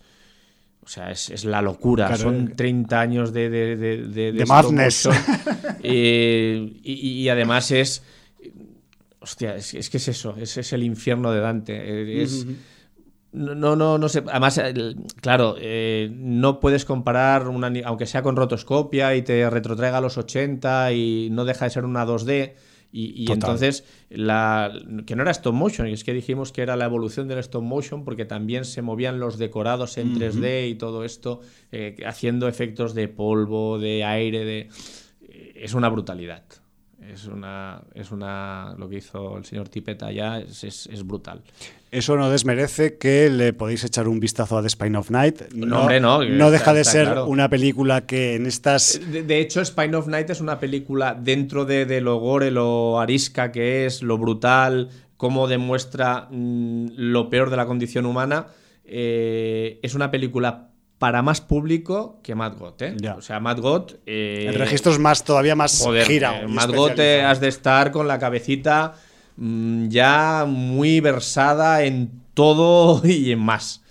Sí, sí. Bueno, pues Por eso es la recomendado Orlac. yo, y por eso yo- me gustó a mí. Yo espero poderle hincar el diente. Que sabemos que la sin audiencia, pues hay muchas cabezas ya muy aturulladas por haber visto muchas cosas. Y, El y son, aturullamiento. son, son el público perfecto para ver Mad God y para ver The Spine of Night. Bueno. si no, no la recom- recomendaríamos. Exacto, y además eso, que, que independientemente de que la pongan en plataformas, o sea, esto sí que eh, The Spine of Night mm, sí que hasta la aparición de alguna plataforma que se ha interesado por ella, la única forma de haberla visto ha sido a través de festivales. Me Sí, sí, que ha es. sido, ha sido así la, la cuestión. Estuvo en Sitges, estuvo en Molins. Exacto.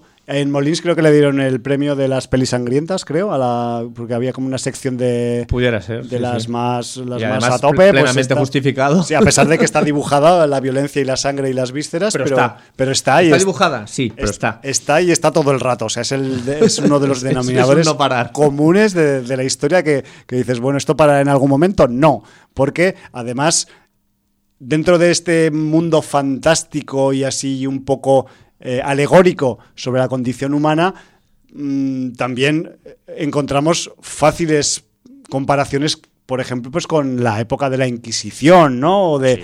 o, la- o algunas otras Sí, épocas además- chungas de la, de la mm, era humana. Yo creo que la película va, va mm, recorriendo distintas épocas. Sí, sí. durante durante su, su argumento no está fijo todo en una época, eh, sino que se va cambiando un poco de época. Entonces eso, pues bueno, pues... Implica realmente- que haya algunos guiños por ahí Sí, a, la, a la historia real que ha ocurrido de los humanos. ¿no? Yo simplemente por, por acabar de cerrar el tema de, de Spine of Night, de- quería decir que uno de los directores, el Philip Gelat, es uno de los que ha participado en los guiones de todas las historietas de Love, Death and Robots, que yo no he visto todavía, pero que aquí ya hemos Sí. un poco pues eh, Sí, las dos comen- temporadas hemos comentado. Y, y el tipo, pues bueno, que, sepáis que viene de, es- de esa de esas mimbres, ¿no? Y que, y que aquí, pues, igual, pues en un registro más de larga duración, de película eh, hecha y derecha, pues aquí tiene una historia que, que, que, bueno, que para qué. Que mm, si se os pone a tiro, no tengáis reparos en, en darle al play, porque mm, quizás, pues, yo, sinceramente, yo, yo, yo adolezco de visionados de animación para adultos y agradezco, independientemente de que el resultado sea más alto, más bajo, más medio, pues eh, películas como The Spine of Night, porque, porque me hace pasar un rato, una experiencia que, en- que a veces no encuentro con las películas con seres de carne y hueso o digitales.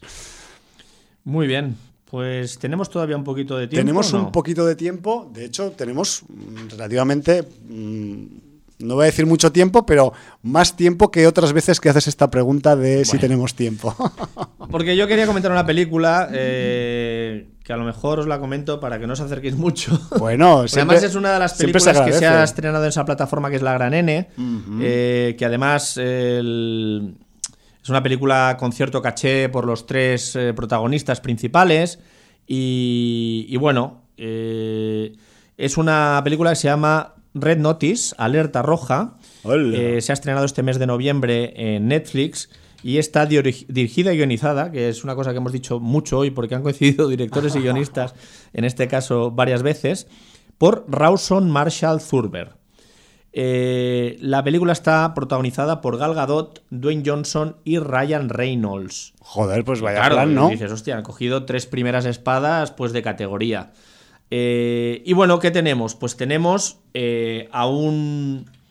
eh, el, el título de la película, Alerta Roja, es cuando la Interpol envía esta red notice a la policía de todo el mundo porque pide ayuda para capturar alguno de los criminales más buscados. ¿Vale? Vale. Entonces, la Interpol puede viajar a cualquier país con la red notice esta y mm, tiene la colaboración de las autoridades del país para hacer sus acciones en el territorio que no le corresponde, ¿vale? Vale.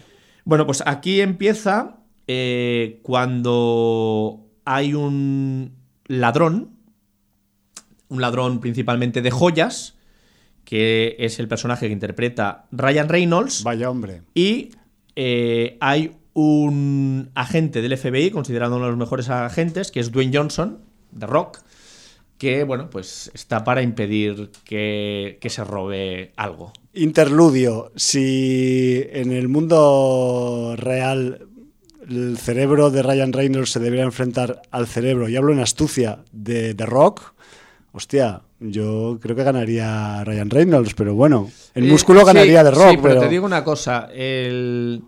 No hagas más tonto a Don Johnson de, de lo, de lo de los prejuicios. De sí. los prejuicios de porque tiene tanto músculo, porque es un tío que al menos su carrera profesional la ha llevado con máxima inteligencia. Sí, sí, sí, sí. Cosa que Ryan Reynolds también ha hecho, ¿eh? Yo no lo niego. A pesar de haber escogido cosas como Linterna Verde. Lo digo por los golpes en la cabeza solamente. Bueno, eh, no, yo, yo creo que, que el señor Don Johnson tiene la cabeza muy bien amueblada, ¿eh? Y estoy convencido. Bueno, pues eh, aquí lo que tenemos eh, es que es una película de aventuras con robos y atracos, es lo que es. Eh, con mucho dinero, o sea, es una producción a todo lujo. Está ahí metida pues Legendary Pictures y Netflix, entre otros. Ajá. Y bueno, pues lo que tenemos es que a pesar de todo el dinero invertido, de esas estrellas eh, al- en la, ca- encabezando el reparto, que parece una historia muy atractiva, porque voy a contar muy poquito del argumento. O sea, eh, se dice que a Cleopatra la enterraron con tres huevos tipo los huevos de Fabergé Sí. pero más grandes, pues que eran verdaderas eh, joyas, obras de arte, que eran unos huevos decorados, pues en oro, con piedras preciosas, uno con la figura de un león, otro con. Bueno, pues tres, tres, eh, tres huevos increíbles. Y entonces, bueno, al parecer, de dos se conoce el paradero y un tercer huevo se encontró en su época y se perdió, nunca ha sido encontrado, ¿vale? Interesante. Entonces, hay un magnate egipcio, como no, que para la boda de su hija está dispuesto a pagar un precio increíble para quien le consiga los tres huevos. Pero teniendo en cuenta que algunos de esos huevos están en museos eh, fuera de, de- de Egipto y, y son propiedad de un museo y claro, quien lo consiga lo tiene que conseguir de una manera ilegal. Al margen de la ley. Correcto. Entonces aquí eh, Ryan Reynolds, muy pagado de sí mismo, Ryan Reynolds no, el personaje que interpreta, es uno de los mejores ladrones de, de joyas del mundo y entonces va a intentar robar el primer huevo en el museo donde está. Y Dwayne Johnson pues va a intentar impedirlo. Aquí es donde creo que ya comenté hace unos programas que hay una escena increíble que se ha rodado con dron, con se ve que uno de los campeones del mundo de dron, de pilotaje de dron, También existe campeonato del Sí, mundo. claro. y hacen verdaderas flipadas. Sí, sí, lo O sea, sé, lo sé. Claro, hoy en día un dron con cámara eh, de alta definición eh, puede sacarte unos planos en cine que, que hace unos años era imposible rodar. Sí, habría que trucarlos antes. Claro, entonces eh, realmente el plano de apertura de la llegada de Dwayne Johnson al museo, donde mm, posiblemente se vaya a cometer, porque se llega al museo antes de que se cometa el robo, se va a cometer el robo del ese primer huevo, bueno, pues es mm, espectacular. Cómo está filmada, pues una persecución de coches, la llegada al museo, cómo, cómo, claro, la cámara hace virguerías porque no es una cámara, es un dron. Y entonces eh, realmente dices, hostia, te- se te cae la baba. La escena de, de entrada de la película es, hostia, de caerse la baba. Como las escenas que, que eran las entradillas de las películas de James Bond, que ya Sí, estabas sí, sí, tal cual. antes de que te empezaran los créditos, con la música que tocara. Te ponía en- ya te todo ponían arriba, ¿no? Sí, señor. Pero claro, es lo mejor de la película. Oh. Claro. Pero todo esto que me has contado, Jordi, es muy rollo Lupin también, y Lupin Sí, es tercero. que, es que además la estructura de la película es extremadamente parecida a eh, la película que, que hablamos aquí cuando tú no estabas, que estabas en Donosti, Sí, que era la, el ejército de los ladrones. vale. Sí, que está basada que es en la, secuela. Bueno, de hecho no es la secuela, es la precuela de Army of the Dead. Of the Dead, sí. Y que está dirigida por el, por el eh, actor que interpreta al, Al especialista experto, en al, ri- ricito rubio alemán. Sí, correcto, que es un actor alemán y que no me acuerdo el nombre Sí, ahora. Matías o algo. Sí, Matías Hausharfer. Sí. Bueno, pues eh, la estructura es la misma. En esa película tienen que robar tres cajas fuertes, lograr abrirlas, porque es el legado del mejor constructor de cajas fuertes que hubo. es el pique. Y aquí pues tienen que lograr los tres huevos, ¿vale? Además con, con el hándicap de no saber dónde se encuentra el tercer huevo, ¿vale? A todo esto, bueno, pues ¿para qué está Gal Gadot? Pues para pintarle la cara a Ryan Reynolds, Oh. dejándole siempre en evidencia que no es el mejor ladrón del mundo, sino que es ella. ¿Vale? Bueno, el pique profesional, ¿no? Pique Eh, profesional el entre Gal sector. Gadot y Ryan Reynolds con Dwayne Johnson intentando dar caza a los dos. ¿Vale? Este es el punto de partida de la película y eh, cosas que fallan. A ver, fallan muchas cosas. La, la película es absolutamente improbable todo el rato. Pero bueno, eso se, Es ficción. Sí, se puede pasar porque nos hemos comido muy gordas en muchas películas. Pues sí. Entonces, bueno, has de hacer un poco de abstracción. Eh, luego, Ryan Reynolds haciendo bromas y chistes constantemente sin ser Deadpool, a mí personalmente se me hace muy cansino. Sí, O sea, llega a cansar. el. Claro, es que el abuso del amor, ay, del amor, el abuso del humor, El humor. del humor eh, constantemente, en cualquier situación, además con el Dwayne Johnson dando la réplica graciosita, es que llega a un punto que, que, hostia, satura, satura mucho.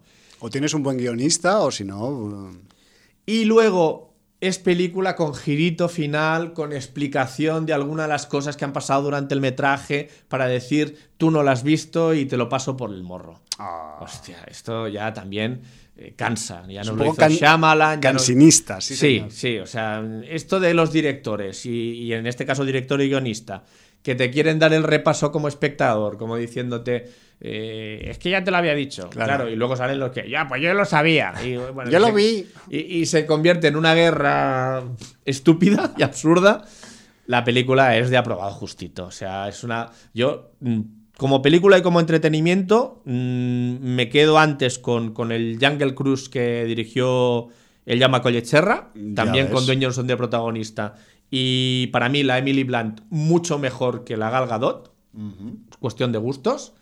Eh, pues bueno, pues eh, me parece que Jungle Cruise está mejor que, que esta alerta roja que empieza como cuando coges una gaseosa, la agitas a tope y abres el, Pega un el, petardazo eso. Que, que- el tapón, Sí, sí, sí. pero a los 15 minutos, ¿qué pasa? Que se te desbrava. Se desgasifica. Pues eso pasa con Alerta Roja, que se desbrava, se desgasifica y la película eh, deja mucho que desear. Y, y bueno, y volvemos a, a- a esa lacra de, de- de- de las películas que se empeñan de estirarlas. Sí, sí, ya has hecho tú un gesto con la mano que no han podido escuchar Sí, de las goma, de radioyentes. hacer la goma ahí. Pero sí, hacer la goma, hacer la elástica, porque se van a los 115 minutos y no son necesarios en absoluto. Tiene buenas escenas de acción, buenas coreografías de lucha, se intenta hacer la buddy movie todo el rato con, con, con el dueño Johnson y el Sí. Ryan Reynolds, pero bueno, es eh, hay mucho cliché, está muy estirada y, y, y se abusa de, de un humor de, de, eh, no te soporto, pero tengo que estar contigo y al final me caes bien y bueno, ya, sí, de un poco humor buenista, de sí, garrafón. Sí, Sí, pero bueno, eh, supongo que es una película muy generalista y Yo es creo el que público al que está destinado. Al fin y al cabo, yo, es, mientras comentabas eh, Red Notice, estaba mirando que el- este director es el mismo de otra película que protagoniza Dwayne Johnson que yo no he visto, que es Skyscraper. Que también. La pues, rascacielos, sí, la vi. Pues sí, me refiero también que, bastante que es pesada. este tipo de película que es un poco, pues, eh, película random, palomitera para un. Sí, lo- que pasa es que el rascacielos eh, se, eh, se queda encerrada la familia del dueño, entonces Ya. es, es bastante más dramática, es bastante más al límite. Aquí, aquí se han ido a la comedia Claro, es un pura. poco irse a las películas de, de catástrofes de los 70 y de los 80. Coloso en llamas, Coloso en llamas. Exacto, es que es eso. Sí, sí, sí. Rascacielos es el Coloso en llamas, versión eh, eh, 2020, Sí. aunque sea de 2018 2.0. pero sin tanto elenco, tan una película tan coral y, y más centrada pues en una persona que En tiene el su facto, familia la sí. quiere rescatar. Ahí no se abusa del humor ni se, claro, no tiene nada que ver, o sea, el concepto de la película es diferente. Sería más parecido a otra película que si no me equivoco dirigió él que se llamó Un espía y medio, en que salía Dwayne Ah, Johnson vale. con el Kevin Hart, al cual soportó muy poco. Y entonces, bueno, pues eh, este tipo de película. O sea, mm, un espía y medio sería muy parecida a esta alerta roja. Ajá. Eh, de hecho, muy buddy movie eh, y ahora pues sustituyes al Kevin Hart, sustituyes también el argumento y pones al Ryan Reynolds. Bueno, pues es que a veces pasa, esto pasa en el cine y pasa también en las plataformas, que tengas eh, mucha pasta, que tengas un elenco llamativo, incluso algunos que pueden llegar a incluso ser medio buenos actores, eso no implica que cuando lo sumes todo te acabe saliendo algo interesante. Hombre, yo te lo digo, si tienes en un lado alerta roja y en el otro lado de la balanza, más allá de los dos minutos infinitos, que posiblemente sea la milésima parte de presupuesto O menos. o menos, ya te puedes ver más allá de los dos minutos infinitos. Bueno, pues ahí queda Palabrita del niño Jordi. con rotundidad la opinión de Jordi eh, comparando Red Notice con más allá de los eh, dos minutos infinitos, que soy incapaz de decir ni el título en japonés ni, ni siquiera en inglés porque seguro que me equivoco. O sea que lo dejamos en los dos minutos infinitos en castellano. Bueno, pues es que Jordi, de, en las plataformas hay de todo. Nos dan unas veces cal, otras Otras arena, arena, otras nos dan pan duro, en otras pan blando. Yo qué sé, tío, va como va y, y entiendo que también pues eh, hay mucho público al que mm, eh, pues contentar o entretener y no todos van a querer ver una película tipo de plataforma como yo siempre me acuerdo de esta, Polar, que siempre Polar con el Matt Mikkelsen pues es una película de esas que dices pues oye chico, o sea, ojalá las pelis de plataformas fueran todas como esta porque yo me las compraba todas. Pero bueno, ahí queda esa Red Notice, alerta roja que le han llamado por aquí y nos queda poquito tiempo Jordi y no sé si te parece que yo me suelte una noticia que me dejé la semana pasada, porque es que me quema, me quema en la chuleta y dije, hostia, al final en el anterior programa no pude entrar y es cortita y además tiene que ver con un proyecto en ciernes. Y joder, pues que mejor me lo quito, no vaya a ser que adelanten la, eh, la producción del proyecto en ciernes y dejemos pasar las semanas y la noticia pues ya sea una puta mierda de noticia. Perfecto. Antes, para que no me olvide, mm, debo decir que mm, igual que vi esta Red Notice, me vi otra cosa por una recomendación de no sé si llamar amigo, porque me vi Navidades en 8 bits. ¿Cómo? Tocando rollo nostalgia con la época de las consolas Nintendo. Pero también te diría que es mejor que Red Notice. Pero bueno, ahí lo dejo. Por si alguien ha visto estas navidades en 8 bits y quiere Pero esto jugar es- al factor nostalgia y quiere ¿Es un, dejar algún comentario. ¿Es un documental o es una.? No, no, es una película, además una película de niños con situaciones. ¿Tú te acuerdas una película que era. Es que tal y como me lo pintas, parece que la haya dirigido Juan Carlos Cordero. No, es, es un tal Michael Dowes, Ya lo sé, era el broma. director. Eh, pero bueno, mm, yo no sé si te acuerdas, porque es que no me acuerdo del título, que había una película del Schwarzenegger que tenía que conseguir un juguete para su hijo y está en competencia con un cartero, que no me acuerdo qué, Buah, yo es que las, qué actor negro lo interpretaba. Bueno, las- es igual. las comedietas de Schwarzenegger, la verdad es que estoy un poco flojo en ese aspecto. ¿eh? O sea, en las otras aún, pero en las de comedia para des- Bueno, es igual. desintoxicarse de la acción. di la noticia, que si me acuerdo del título de la película lo comentaré antes de que Sí, de hecho, eh, te puedo dar unos minutos de, de chanza para que hagas una Sí, búsqueda. una búsqueda. Dime, dime. Bueno, pues mirar, que es que eh, recientemente pues eh, se ha finalizado el rodaje de Irati. Irati va a ser la nueva película del director vasco Paul Urquijo, el director del largometraje Errementari y también del cortometraje Dar Dar, que allá por el festival que ha pasado pues ha arrasado. Y esta vez tenemos a Paul Urquijo en Irati en un registro que eh, medra entre la aventura, la ambientación medieval, lo sobrenatural y lo fantástico. O sea que tenemos aquí eh, unas mimbres en Irati para tener una historia que eh, te abre el apetito inmediatamente que sabes de ella y además con la curiosidad de que transcurre con todas sus consecuencias en el siglo VIII de nuestra era por unos lugares de por allá del norte de la península entre la zona de los Pirineos y lo que es el actual País Vasco. Eh, ya la sinopsis nos deja con un montón de ganas. Siglo VIII, un grupo de guerreros cristianos y musulmanes, conjunto, como buenos mercenarios que eran en aquella época, se adentran en los recónditos bosques del pagano Pirineo Vascón para intentar recuperar, atención Jordi, ríete tú de los huevos de Cleopatra, el magnífico tesoro de Carlomagno.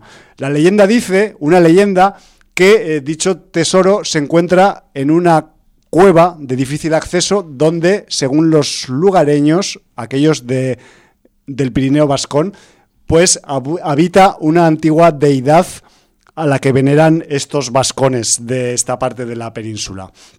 En fin, que ya os digo, con, esta, con, este, con esta premisa ah, y, con, y con este argumento en manos de Paul Urquijo, pues la verdad es que mm, enseguida te creas un poco de hype con esta, con esta producción. Hay que decir que a pesar de que eh, pueda parecer una producción muy de género y muy, y muy especializada, pues eh, tiene, entre otros y otras, a la productora Filmax detrás. Me refiero que eso le asegura una distribución también pues a nivel de salas comerciales y también de festivales posiblemente menos especializados de los que nosotros frecuentamos, que incluso eh, yo he escuchado comentar en la última semana de Donosti que posiblemente Irati eh, el año que viene no haya que ir a verla a los festivales de género, sino a los festivales generalistas. Pero bueno, me refiero que no deja de ser una previsión de alguien también quizás muy optimista con, la producción. Ojalá sea así. Desde aquí le deseamos todo lo mejor a, a Irati y a Paul Urquijo y decir que yo tengo un poco de eh, noticia y de hype también por, esta producción, pues porque desde que me enteré que estaba en marcha, me he puesto a seguir al Paul Urquijo con el perfil de Sin Audiencia en Instagram. Entonces, claro, el tío ha estado durante las ocho semanas de rodaje que ha habido subiendo fotos del rodaje y de las movidas que les han pasado y todo el rollo. Y, realmente, pues, eh, hay que decir que el, rodaje de Iratis se ha producido en unas condiciones bastante eh, duras para el equipo, ya sea por cuestiones de climatología como propiamente estilísticas de la peli, porque hay una parte, repito, de la historia que transcurre bajo tierra, en cavernas, y eso pues también a nivel de rodaje pues es un plus, y además es, un, es una producción que, que se ha rodado pues en diferentes sitios muy emblemáticos del norte de la península, no solo del País Vasco, porque han estado también en el castillo de Loarre, famoso en Huesca, que, ha salido en producciones de Ridley Scott y, de Peña de fuera de, España y tal, la propia selva de Irati, a la que da nombre la, la historia, que os recuerdo que es un espacio natural, un parque natural que está a caballo entre Navarra y el, departamento francés de los Pyrénées Atlantiques, me refiero que es que es la naturaleza no entiende de fronteras y está repartido entre eh, a los dos lados de la Muga este, este sitio tan maravilloso y tan y tan y tan estimulante para, historias como esta y luego también pues en otros eh, lugares de Euskal Herria, de Álava, de Vizcaya y de otros sitios, ¿no? Además, como Errementari, la peli tiene eh, al euskera como lengua principal dentro de la producción y aparte, pues ya os podéis imaginar, toca temas de mitología vasca, hechos históricos, mezcla religiones monoteístas con paganismo de esta zona de la península y todo ello, pues en manos, repito, del señor Paul Urquijo, pues a mí pues me da muchas ganas de verla, yo qué sé. Y además me, me produce también bastante subidón pensar que se pueden hacer otro tipo de historias que no hemos visto todavía, que nadie hasta el momento ha sido capaz de hacer en el cine del Estado español y eh, con proyectos como Irati, pues te dan, te da esa sensación, o incluso también me voy para atrás un poco, la pasajera que recientemente comentamos aquí, pues también son ejemplos de eh, cine que es puro género y que a pesar de que ya llevamos años de género en el cine de este país, todavía no hemos llegado a determinados registros que en otros sitios sí que se han producido. Así que mm, expectante quedo, espero que os haberos al menos abierto un poquito el apetito sobre cómo va a acabar esta producción nueva del Paul Urquijo, Irati, y que bueno, que ya deseando que acaben la producción y que se pueda ver a ver qué ha salido de ahí porque yo tengo muchas ganas, tío. Y ya, dicho, hecho. Muy bien, pues eh, ya he encontrado cómo se llama la película de Schwarzenegger. Se llamaba Un padre en apuros. Ah, era la del padre en apuros, vale. Jingle All the Way, era el, parafraseando la canción en el subtítulo original. Y, bueno, pues eh, era una película bastante horrorosa. Eh, Por decirlo de una forma suave. Sí. El, actor que hacía de cartero creo que se llama Simbat. Eh, sin, apellido. Sí, sí. Igual era otro wrestler o ex wrestler. Y, esta película sería la peor posiblemente de la filmografía de Schwarzenegger si no existiera Junior. Esa es la del embarazo. Sí, señor. Ah, amigo. Eh, con vale. Danny DeVito intentando. Qué duro, qué duro Intentando todo. reeditar eh, los laureles de los gemelos golpeando dos Golpean veces. dos pero claro, gran película una y, y fatal película otra. Desgraciadamente la dirección, Ivan Reitman. Que no, no es que precisamente la acertara. Ya, ya, ya. Bueno, a Y- veces. Y, además con la Emma Thompson de- en el reparto. sí, que una sí. actriz que es un pedazo de actriz, pero bueno, se metió ahí en un berenjenal que. Que es que es- ya lo hemos dicho con Red Notice, tío. O sea, que tengas un buen elenco, un supuesto eh, sector eh, técnico interesante y, y- y que sea solvente, no implica que luego acabe saliendo algo guapo. De hecho, pues salirlo a lo contrario, algo bastante yech, que dirían aquí los catalanes. Bueno, hemos, hemos hecho lo de siempre, ¿no? Irnos de tiempo. Nos hemos ido ya, nos hemos ido ya, pero nos vamos a ir, o sea, nos vamos a despedir, no te preocupes. Bueno, ya tengo preparada una canción eh, más, otro pasaje más de la del eh, extenso score, en- claro, extenso en nueve entregas de la serie de animación What If.